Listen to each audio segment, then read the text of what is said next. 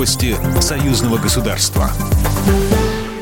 Здравствуйте, в студии Екатерина Шевцова. В Минске 1 февраля откроется выставка «Символы блокадного Ленинграда». Почетными гостями церемонии открытия временной экспозиции в Белорусском государственном музее истории Великой Отечественной войны станут госсекретарь Союзного государства Дмитрий Мизинцев и губернатор Санкт-Петербурга Александр Беглов.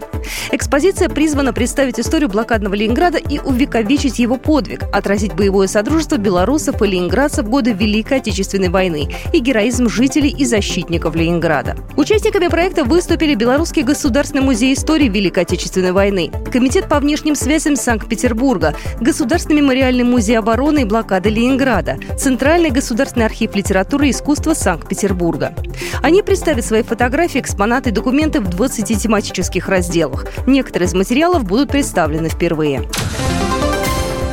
Братские отношения Беларуси и России никто с Запада не сможет разорвать, заявил госсекретарь Союзного государства Дмитрий Мизинцев в эфире телеканала ОНТ. У нас разные паспорта, но у нас совершенно одинаковые права на рынке труда. Право приехать в гости, право лечиться, поправить здоровье, получить новое образование и ощущать себя гражданами Отечества от Бреста до Владивостока, сказал госсекретарь. Учения союзной решимость не несут никакой угрозы соседним странам. Об этом заявил первый заместитель министра обороны Беларуси Виктор Гулевич на брифинге для аташи иностранных государств. Напомним, готовность российских и белорусских войск, сообща обеспечить безопасность союзного государства, проверят на территории Беларуси. Учение «Союзная решимость-2022» стартует 10 февраля. Виктор Гулевич, начальник Генштаба Вооруженных сил, первый заместитель министра обороны Республики Беларусь. Учение, проводимое в рамках проверки, носит сугубо оборонительный характер и не несет никакой угрозы ни для европейского сообщества в целом, ни для соседних стран в частности. Оно позволит на практике совершенствовать механизм совместного использования оборонной инфраструктуры и проверить готовность и способность назначенных сил выполнить задачи по предназначению.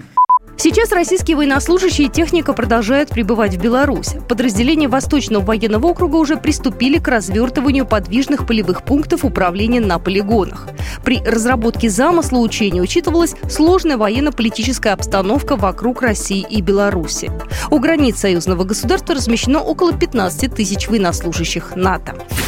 Программа произведена по заказу телерадиовещательной организации Союзного государства. По вопросу размещения рекламы на телеканале «Белрос» звоните по телефону в России 495 637 65 22. В Беларуси плюс 375 44 759 37 76. Новости Союзного государства.